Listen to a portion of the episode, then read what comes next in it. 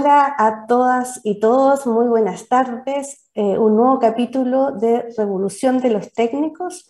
Estamos muy contentos y contentas el equipo que trabaja porque la educación superior técnica profesional tenga un espacio en el Sistema Nacional de Innovación, visibilizando todo lo que está pasando en innovación, en desarrollo, en emprendimiento, donde las instituciones de educación superior técnico profesional están formando a jóvenes y a personas que están incorporando la innovación en sus vidas. El día de hoy tenemos a una gran invitada eh, que trabaja en la institución, una de las instituciones bastante grande que existe con tanto prestigio, que es el DUOC. Eh, tenemos a Mari Carmen Torres, que la voy a presentar en un ratito más, pero vamos a hablar específicamente de los desafíos y cómo la innovación puede ayudar a resolver desafíos de distintos ámbitos sociales, económicos, de empresas, y todos esos desafíos se pueden eh, solucionar ¿cierto? Con, con desarrollo tecnológico y también con innovación. Así que vamos a la primera pausa para poder conversar con nuestra gran invitada. Descubre las alternativas que ofrece el mundo digital para tu desarrollo profesional.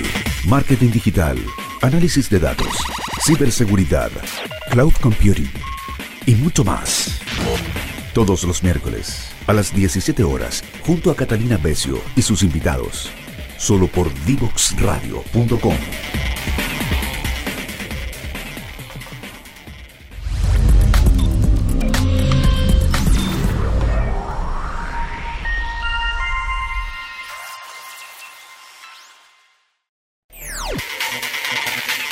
Descubre las alternativas que ofrece el mundo digital para tu desarrollo profesional.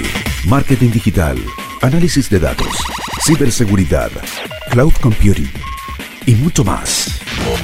Todos los miércoles a las 17 horas junto a Catalina Becio y sus invitados. Solo por divoxradio.com.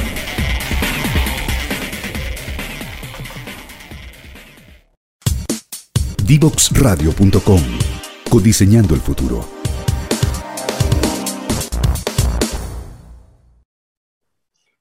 Hola a todas y todos, volvemos de esta primera pausa y yo les adelanté que teníamos una gran invitada el día de hoy. Ella es Mari Carmen Torres, una gran amiga también. Ella es ingeniero civil industrial y también eh, candidata a magíster en políticas públicas. Tiene una vasta experiencia en el tema de emprendimiento, de ecosistema, de innovación y muchas, muchas otras conexiones, redes. Ha sido representante en Chile de Chile en, varios temas de ecosistemas de emprendimiento, también concursos en el extranjero, así que tiene una gran, gran eh, experiencia. Y ahora en su nuevo rol, ella está trabajando en el DUOC y quiero darte la bienvenida, Mari Carmen, y nos cuentas un poquitito en qué estás. Bienvenida. Muchas gracias, Eli, eh, por la invitación. Yo feliz de participar. Nosotros ahí con Eli conocemos de Concepción hace muchos años atrás. Hemos trabajado juntas y todo. Eh, bueno, actualmente yo soy subdirectora de Emprendimiento e Innovación en DuoQC. Eh, esta subdirección depende de la Vicerrectoría Académica y estamos encargados con, de un programa transversal de formación para todos los estudiantes y de todas las carreras eh, en innovación y emprendimiento, tanto en ciclo técnico como profesional, y además también estamos eh, potenciando una ruta extracurricular para todos los estudiantes y titulados, eh, pensando en aquellos que quieren continuar innovando, emprendiendo, cómo los conectamos con el ecosistema para que puedan seguir creciendo. Cuéntame un poquitito de, esa experiencia intracurricular y también extracurricular, eh, en específico, ¿de qué estamos hablando? ¿De cursos o de experiencias? Cuéntanos un poquitito más para que, la audiencia pueda conectarse con lo que está haciendo DOC. Claro. Desde el punto de vista curricular, nosotros tenemos eh, una asignatura que, en el ciclo técnico que es obligatoria, que es mentalidad emprendedora. Nosotros ahí tratamos de empujar todo lo que es la... Eh, la formación en habilidades de, visibilizar oportunidades, de trabajo en equipo, de competencias de creatividad, ¿cierto? No pensando en la formación de un emprendedor, sino que generar estas estas competencias que le permitan al alumno eh, ir fomentando y desarrollando su creatividad y trabajo en equipo, obviamente. Ya en el ciclo técnico nosotros también tenemos asignaturas que son transversales y que básicamente están más orientadas al ámbito de la innovación. Ya tenemos asignaturas que, bueno, son curriculares, o sea, tienen crédito, es decir, tienen uh creditaje dentro de las mallas, eh, lo cual es súper importante también de, de, tener una, una, asignatura dentro de, la, de las carreras. ¿ya? Y dentro de estas asignaturas tenemos desde innovación en proceso, que es la nueva asignatura que nosotros eh, trabajamos el año pasado, la piloteamos y ahora estamos en proceso de implementación y escalamiento, y la asignatura también de innovación en producto y servicio. Además tenemos otras que tienen que ver con herramientas para emprender, eh, y estas asignaturas se programan en función de las distintas carreras. ¿ya? Hay carreras que son más ad hoc para herramientas para emprender y hay otras que les, eh, mejor fit las de innovación.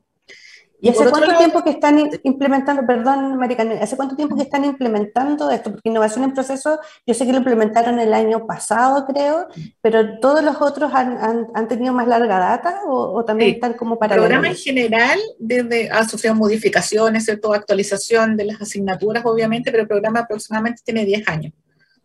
Ah, o sea, como que la innovación, para que el, mundo entienda en Duoc, ya está desde hace mucho rato, como hemos visto en otras instituciones. Otra cosa, eh, Mari, que, me gustaría preguntarte, eh, el título de este programa es Desafíos y cómo los resuelve, se resuelven con innovación. ¿Me puedes contar alguna experiencia que ha tenido Duoc recientemente con algún tipo de desafío y cómo se involucran tanto los estudiantes, los docentes también en, en esta solución de estos desafíos? Claro. Mira, ahí tenemos dos experiencias, una que tiene más tiempo, eh, que es Design Factory, que es una asignatura que también es optativa, pero tiene alto creditaje y también tiene una mirada multidisciplinaria. Ahí los alumnos de distintas carreras postulan para eh, participar en esa asignatura y, se trabaja en base a un desafío de una empresa en particular. Y durante el semestre eh, los chicos en grupo van desarrollando distintas, eh, utilizando metodologías Lean, ¿cierto? Design Thinking, etcétera, ¿cierto? Van desarrollando una propuesta de solución y terminan con una, una gala que se llama, pero es como un demo day que se hace con las empresas, en donde se presentan estas estas soluciones. ¿ya? Y, y, lo interesante de eso es lo, multidisciplinario, lo cual eh, es súper interesante y yo creo que eh, debería tender hacia, hacia esa vía, digamos, todas las asignaturas del programa transversal. ¿ya? Y la más reciente fue la que hicimos con innovación en proceso, en donde eh, el año pasado hicimos un piloto en, el marco del, del proyecto IPSFT 2030, en donde se diseñó una asignatura que buscaba eh, no tan solo tener conocimiento para los alumnos de, de qué lo que son los procesos, cómo se, eh, cómo se caracterizan, entrada y salida de los procesos, etcétera, pero también con un foco hacia la vinculación directa con el sector productivo o con un segmento de interés que presenta algún desafío. ¿ya? Y esto es súper importante eh, porque estamos, bueno, eh, este año nosotros lo estamos implementando en el séptimo semestre de carreras de auditoría y de ingeniería de gestión personas, ¿ya? Por lo tanto, en la búsqueda de las empresas que presenten desafíos tiene que ir ad hoc a su disciplina, ¿ya? Porque obviamente no le vas a poner un proceso que está súper fuera de su ámbito después profesional. Entonces, eso es lo más fácil que tú puedes hacer para conectar lo que ellos ya vieron en teoría y aplicarlo en la práctica. ¿Cómo qué tipo de empresas estamos hablando? ¿Empresas grandes, empresas chicas? Tenemos de todo. Tenemos de todo. Durante el piloto nosotros trabajamos con Senama en particular, ya eh, con los establecimientos de larga estadía de adulto mayor.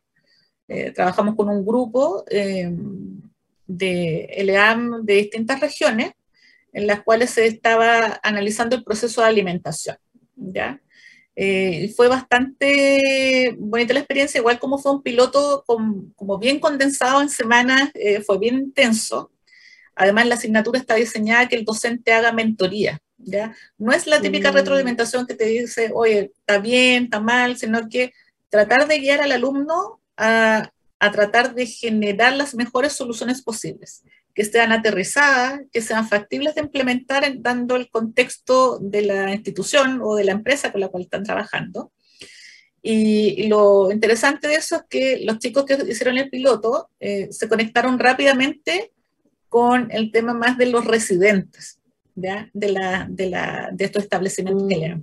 Entonces, para ellos fue súper fácil conectar con el problema que había del, del, proceso de alimentación en las residencias, sobre todo en periodo de pandemia, gente que, eh, que estaban con, ahí con algunos temas de, brotes de COVID y que tenían poco personal. Entonces, ellos hicieron unas propuestas que son bastante simples, fáciles de implementar, que le permitían gatillar algún cambio en, en el proceso, la percepción del proceso de alimentación del, en los LA. Y ahora, este año, nos, sí, perdón, eh, este año nosotros estamos trabajando con empresas eh, de todo. Tenemos algunos emprendimientos, ya, algunos tecnológicos, otros más tradicionales, pero la idea es también darle ese vuelco de, de mirada, de poder incorporar algún tipo de tecnología, cosas que sean factibles y empresas más grandes, más consolidadas, obviamente.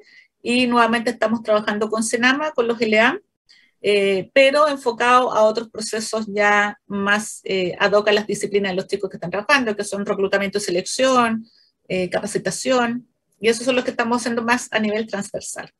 Perfecto. Y, y, esta, porque esta, esta connotación también eh, eh, y esta forma de trabajar la innovación en proceso, que en general uno siempre ve innovación en productos, ¿cierto? En servicios, pero innovación en procesos como que de repente está bastante más invisibilizado. Este, esta forma de innovación en proceso igual se conecta mucho también con, con, las personas que reciben este, eh, que están dentro de este proceso. O sea, ¿cómo es ahí la relación? Porque finalmente los alumnos no es que miren el, el, problema desde afuera, sino se tienen que involucrar. ¿Y cómo se transfiere ese conocimiento a las ELAM, por ejemplo? ¿Cómo ha sido ese mecanismo? Mira, ahí, eh, bueno, hemos estado mucho con el, con el apoyo del docente, ¿cierto? De poder hacer la, la, la bajada con los alumnos, de, de, poder priorizar las ideas, de que eh, visibilicen también el contexto donde, está, donde están trabajando ellos, ya es decir, una empresa o los LEAM en particular. Eh, entonces, es como tomar eso en consideración es súper importante para poder hacer después la propuesta de ideas. No, no sacan nada con tener eh, depende de que uno diga, ah, tenemos muchos LEAM y para todos es lo mismo, no. Cada LEAM tiene contextos eh, distintos, porque son territorios distintos. Entonces, por ejemplo, en algunos casos, como era em, en, en, el norte, eh, las propuestas estaban más orientadas de repente incluso como recomendaciones, ¿ya? Ni, ni siquiera que podían afectar tanto el proceso de, de alimentación, pero el tratamiento de aguas grises, em, una serie de cosas pensando en el futuro que, que, que que está ya, digamos, el tema de la sequía, el acceso al agua, etcétera, que son cosas que les podían permitir también una optimización de, de recursos a los LA.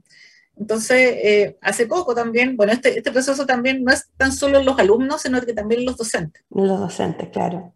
Entonces, armamos un, un, un curso que se llama Train the Trainers, ¿ya? En donde también los docentes que guían esta asignatura pasan por el mismo proceso que los alumnos. ¿ya? Perfecto. Entonces tuvieron que hacer las entrevistas, eh, levantar eh, todo, hacer un diagnóstico, generar propuestas de ideas y después presentárselas a, lo, a los ELEAM con los cuales estamos trabajando también con los docentes. De hecho, estamos en eso en pleno proceso también, como ya para dar el cierre. ¿Y, cuánto, ¿Y cuántos docentes estamos hablando que están participando en esto? En el train de trainers, train de trainers son 20. Ya, perfecto. y eso es que después van a poder eh, viralizar, obviamente, todo lo que ellos aprenden con sus alumnos y con sus pares, me imagino. Exactamente. Y eh, los, otros, los otros docentes pasan por un proceso de habilitación, que se llama, eh, que pasan todos los docentes del programa, que es en realidad donde uno le, le muestra la ruta semana a semana de lo que es la asignatura, los enfoques de, de cada actividad las evaluaciones, los encargos, eh, cómo, cómo, los alumnos llegan, llenan los cuadernos de trabajo.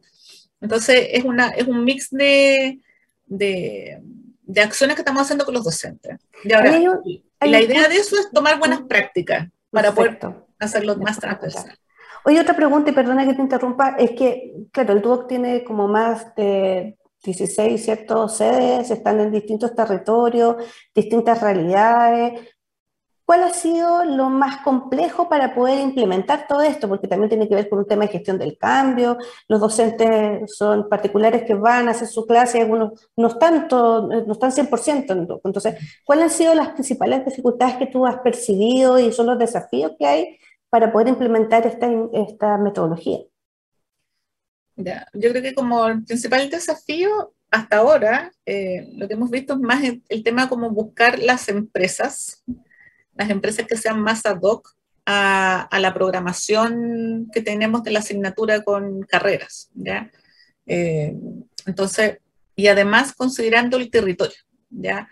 Porque idealmente esto debiese ser empresas de, que están más cerca de la sede, eh, son mucho más eh, factibles de hacer como un fit también con el estudiante, ¿ya? Ahora hemos estado trabajando más remoto, por lo cual eh, las interacciones con las empresas son, más, son del tipo remoto. Ya los chicos no, no, no, no, han tenido la oportunidad como de visitar la empresa, a pesar que las empresas también igual te dan la oportunidad de hacerlo. ¿ya? Pero el, la administración y la coordinación de eso es como más complejo. En términos de los, de los docentes, bueno, eh, en general yo creo que fue como conseguir docentes que tuviesen experiencia en, en proceso, ¿ya? Eh, que tuviesen como la formación más disciplinar y después nosotros hacer todo el proceso de acompañamiento y de resolución de dudas, porque igual es una asignatura que es distinta a otras del programa. Mm, claro. Entonces, donde el proceso de mentoría es clave y, sobre todo como tú vas guiando al alumno a través de las distintas entrevistas para que se logre el objetivo. Entonces, la primera entrevista es hacer el diagnóstico, por lo tanto, el docente ahí es clave para que los alumnos hagan las preguntas adecuadas para analizar ese desafío. ¿ya? De acuerdo. ese es un poco, eh, yo creo que es como el desafío que se tiene a medida que se va avanzando porque piensa tú que esta asignatura ahora la estamos implementando ya en, los, en las semanas que corresponde, o sea, ya no lo hicimos condensado, sino que lo estamos haciendo hasta junio, en 18 semanas, entonces hay un, una ruta que es semana a semana que se tiene que ir eh, cumpliendo, digamos. ¿ya? Claro. Pero, pero es eso, básicamente. Oye, y Mari, ¿y cómo, cómo se organiza? Porque cuéntanos un poquitito de tu unidad, porque en la subdirección que estás, que tienes a cargo, cuánta gente son, cómo se pueden ir implementando, porque vuelvo a insistir, las sedes son muchas, están en distintos territorios, ustedes están acá en Casa Central. ¿Cómo, es ese trabajo con, con los territorios? Nosotros en el equipo somos cinco en total, o sea, seis conmigo en realidad.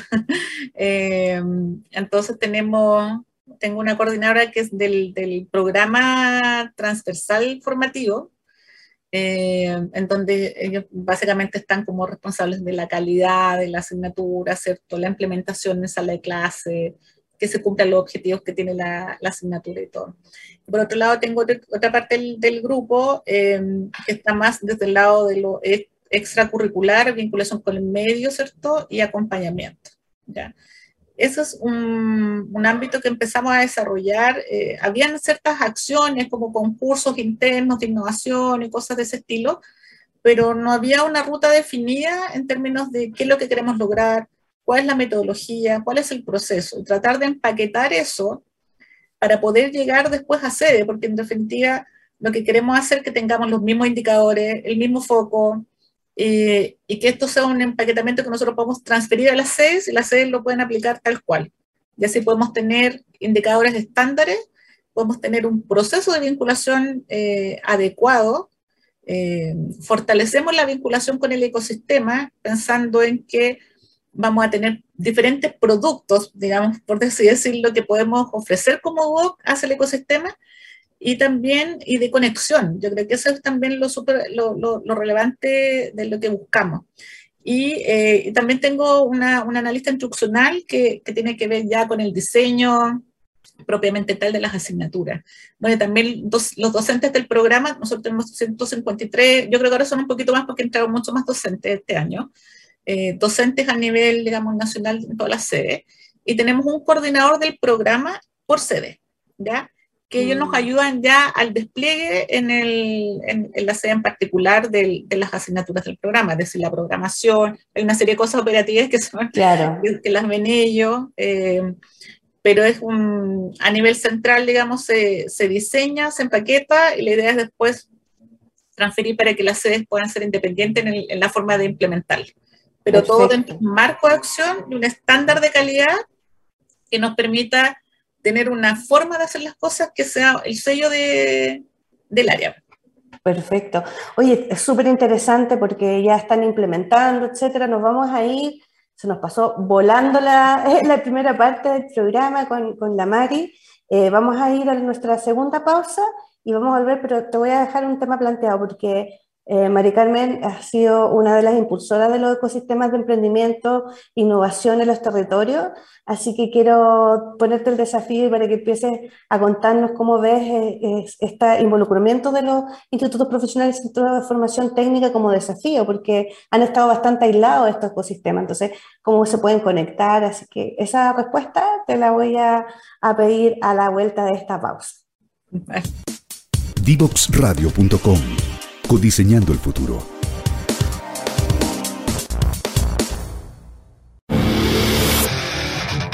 Si quieres descubrir el valor de las ciencias de la computación en el desarrollo de los niños y jóvenes, no te puedes perder.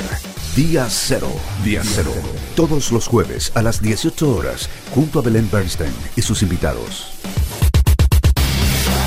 Día Cero. No te quedes fuera. Conversaciones de futuro para Latinoamérica. Latinoamérica. Cada martes y jueves a las 9 de la mañana en LATAM 2050 con Ángel Morales. Somos divoxradio.com.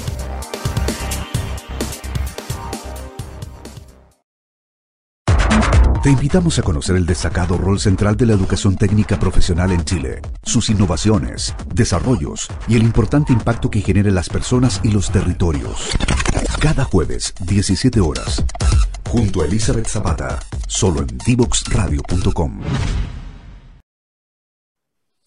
Volvemos con nuestra interesante invitada el día de hoy, Mari Carmen. Yo te dejé plantear una pregunta, ya que tú eres experta en ecosistemas de emprendimiento, trabajaste mucho también en eso, cómo desarrollarlos en el territorio, ¿cierto? En las cadenas de valor y también en el emprendimiento. Entonces, yo te, te planteo una, una, pregunta un poquitito más general. ¿Cómo ves tú los desafíos que tiene la educación superior técnica profesional para insertarse, insertarse en estos ecosistemas y también cuáles son las oportunidades? Sí, bueno, difícil pregunta, pero voy a tratar de contestar. Em, en general, cómo funcionan los ecosistemas son evolutivos, ya siempre van desarrollándose, van creciendo, ¿cierto? Van cambiando de repente las prioridades en términos de, de cómo se va desarrollando el territorio. Entonces, yo creo que ahí los desafíos de la educación técnico-profesional en general están asociados en que eh, cómo poder visibilizar, digamos, el rol de, nuestros titulados, ¿cierto?, en, la generación de innovaciones, ¿cierto?, o de, nuevas, de nuevos emprendimientos que estén relacionados más a lo sectorial, ¿ya?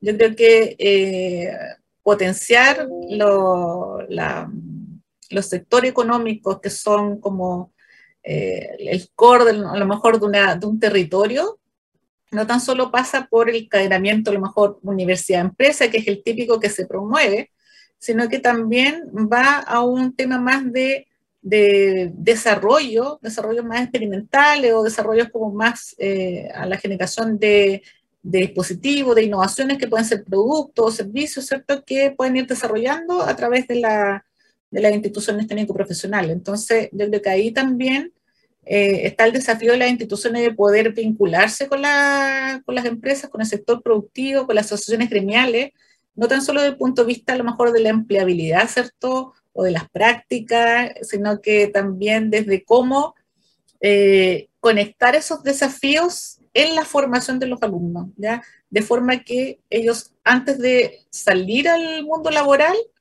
sean eh, formados desde el punto de vista autónomo, puedan decidir si quieren ir a emplearse, si quieren innovar, desarrollar un emprendimiento o proponer cosas que les permitan innovar, por ejemplo, dentro de una propia empresa. Entonces, eh, desde que esas son las instituciones que pueden aportar harto valor eh, en forma directa y en el corto plazo. Yo creo que hay un punto que tú... desafíos que se pueden abordar desde, desde ese punto de vista.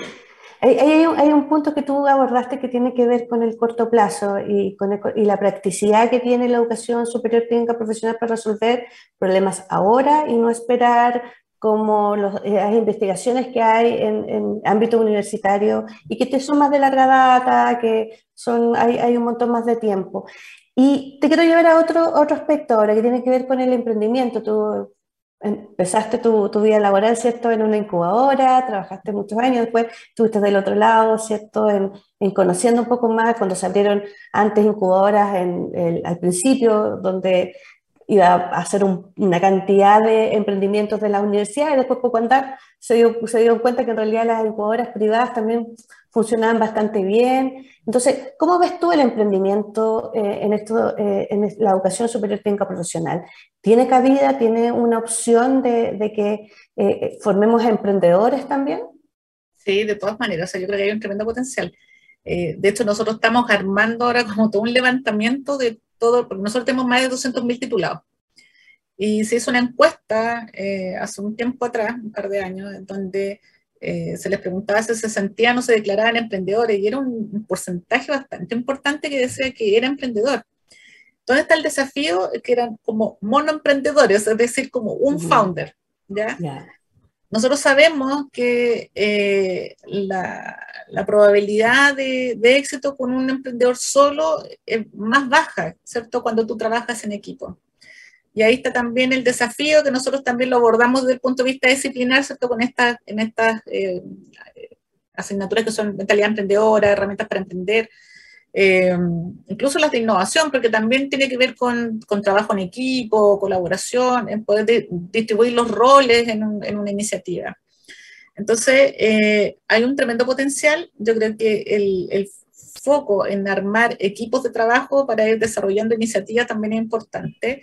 Y, por y en esa vía nosotros estamos eh, full empaquetando un modelo ya extracurricular que tiene que ver con modelos de torneos de emprendimiento, pero con foco en desafíos de un segmento en particular o con partners, digamos, empresas.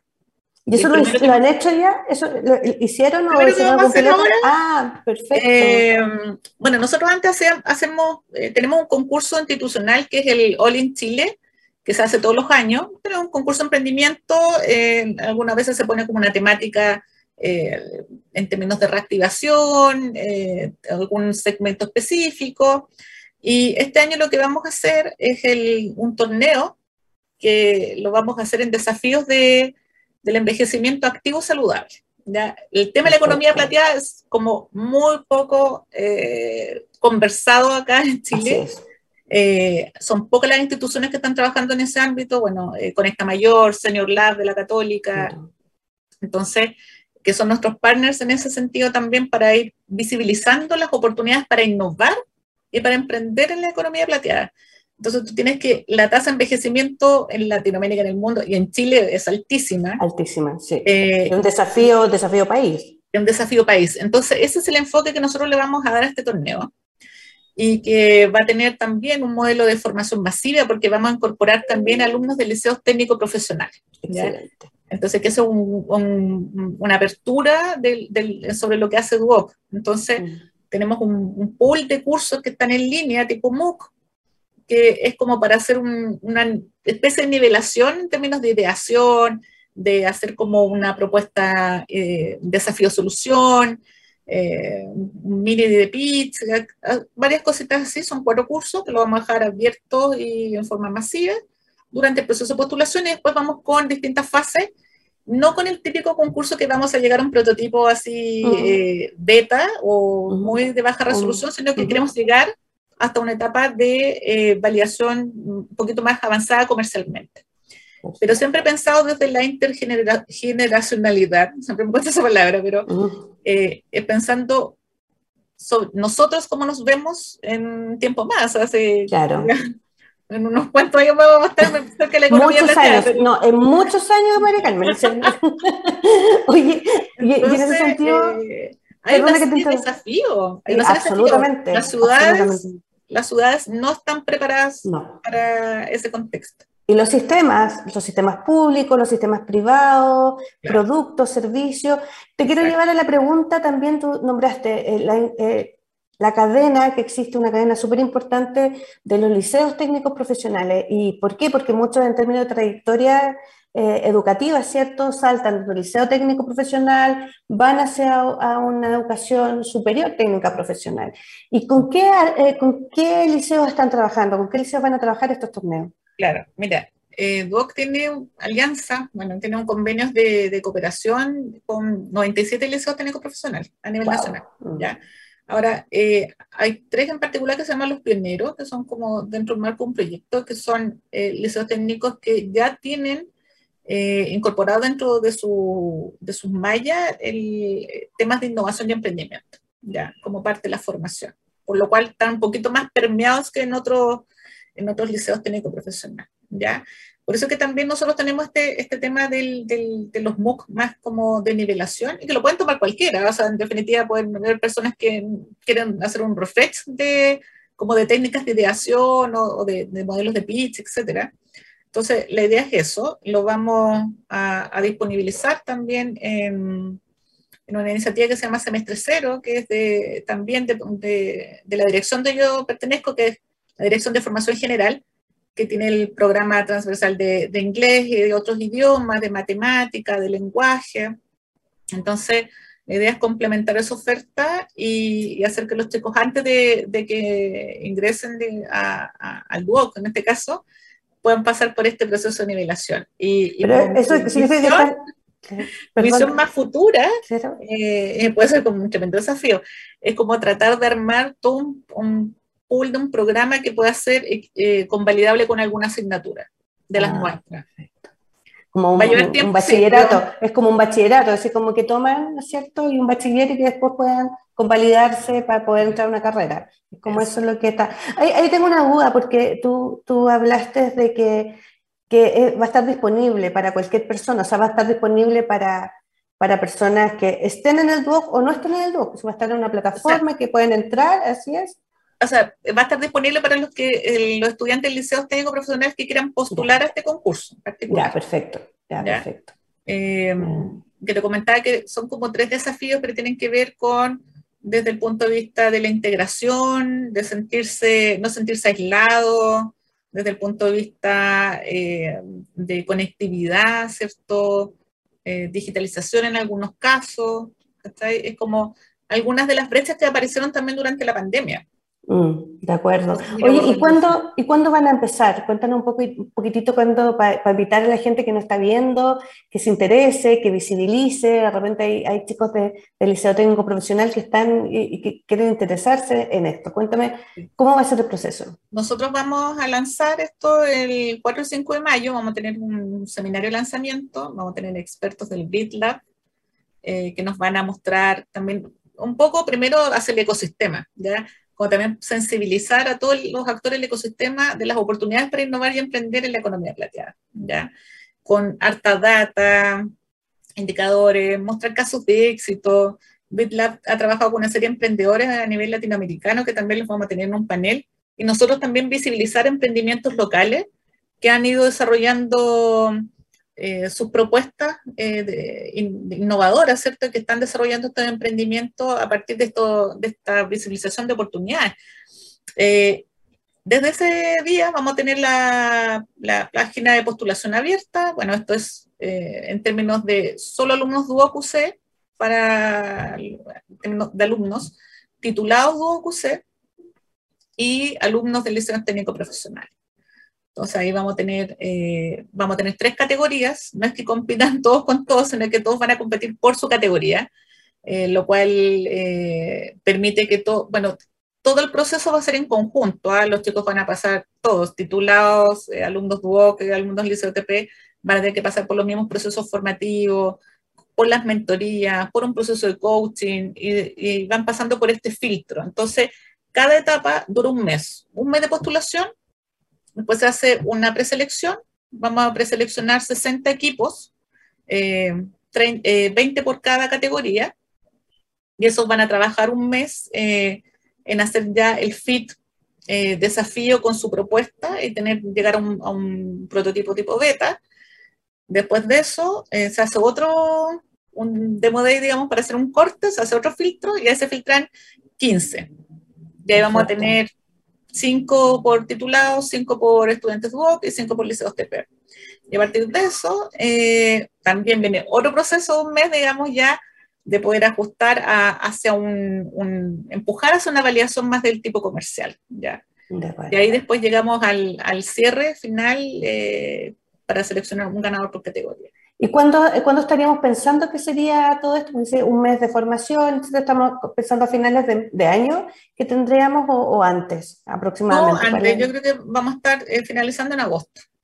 Si sí, mantenemos todos nuestros timing, fines de agosto debiésemos estar ok. Hablaste también de, tres categorías. ¿Cuáles serían esas categorías? Titulado.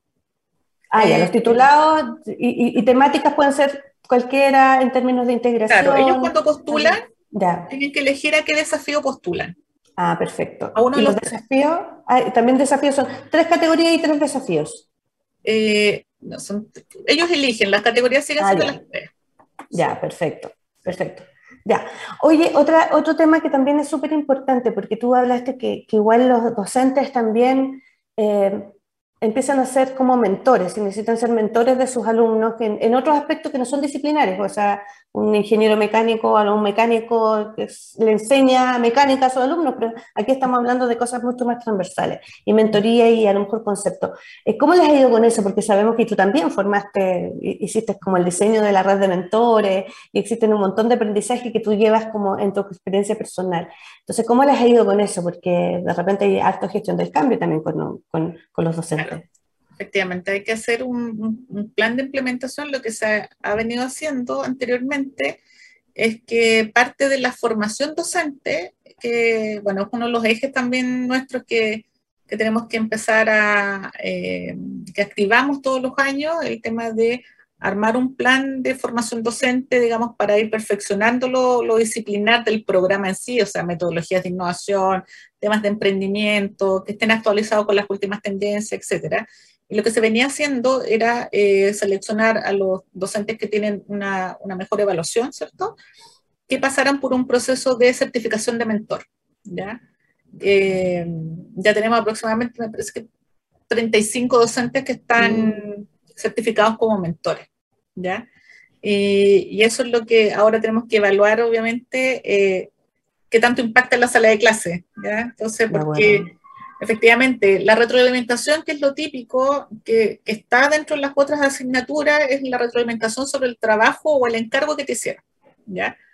Eh, el cambio en esta asignatura, que es lo que nosotros queremos rescatar, las mejores prácticas, hacer adecuaciones y eso tratar de implementarlo en las otras asignaturas, el proceso de mentoría de guía en donde tú puedas sacar eh, lo mejor del alumno, eh, de entusiasmarlo, ¿cierto? De guiarlo, eh, tratar de que puedan ir desarrollando y pivoteando las ideas, no quedarse realmente con una sola visión, sino que ir iterando. Entonces, yo creo que ese es como gran parte de la, como del desafío también que, que, tenemos que ir aplicando en forma gradual, porque esto eh, bueno, dudo que es, masivo, como yo te contaba, eh, nosotros al año, el año pasado tuvimos, pasaron por nuestro programa más de 33.000 alumnos. Entonces, eh, lo ideal es empezar a, hacerlo como en forma acotada, ir piloteando y después ir implementando ya en forma Es un proyecto, de es un proyecto de innovación propiamente tal, o sea, pilotea, ajusta y después va a ir escalando.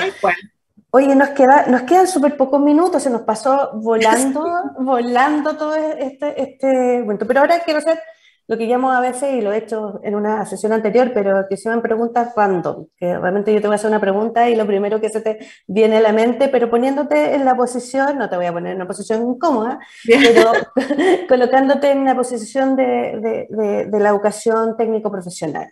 Entonces, la primera pregunta que es, es, ¿cómo ves ¿Cómo sería el, el, profesional técnico en 20 años más? ¿Cómo lo ves? Autónomo. Autónomo, perfecto. Eh, ¿Cómo está la educación técnica profesional en 20 años más? Yo creo que aún en desarrollo. Aún en desarrollo. Eh, ¿Cómo es la participación de las mujeres en la educación técnico profesional en 10 años más? La corté.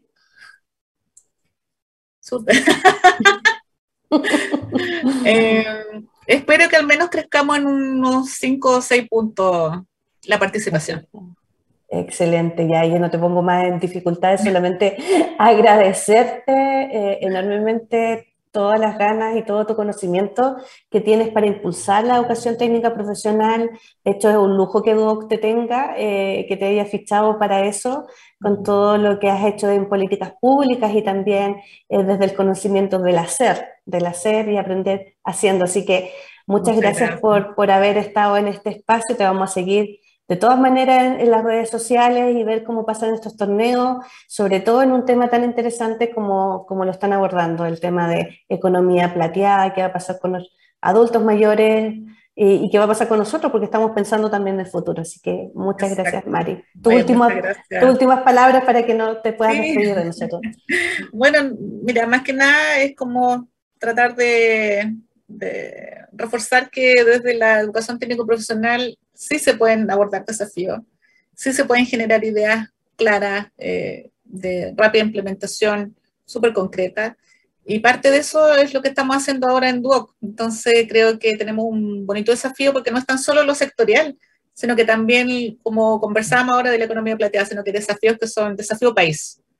Entonces tenemos una tremenda oportunidad y está ahí y hay que aprovecharla. Buenísimo.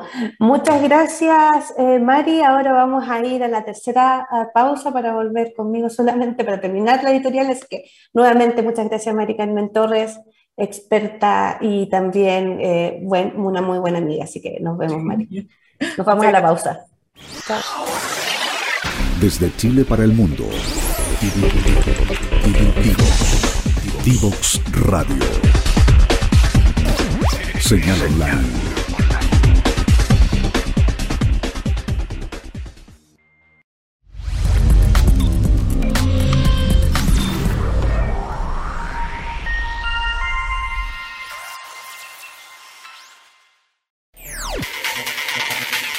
Descubre las alternativas que ofrece el mundo digital para tu desarrollo profesional. Marketing digital, análisis de datos, ciberseguridad, cloud computing y mucho más. Todos los miércoles a las 17 horas junto a Catalina Becio y sus invitados. Solo por divoxradio.com.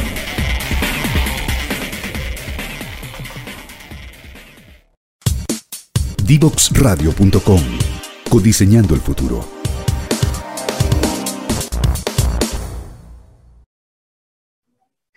Ya estamos terminando este capítulo de eh, Revolución de los Técnicos. Estamos súper contentos y contentas porque finalmente pudimos conocer a Mari Carmen Torres. Ella, con mucha experiencia, nos contó sobre los desafíos que tiene Duoc y cómo los ha abordado con innovación, ¿cierto? Cómo ve el futuro de la educación superior técnica profesional en los ecosistemas de, innovación y emprendimiento, con toda la experiencia y el background que, tiene eh, la Mari.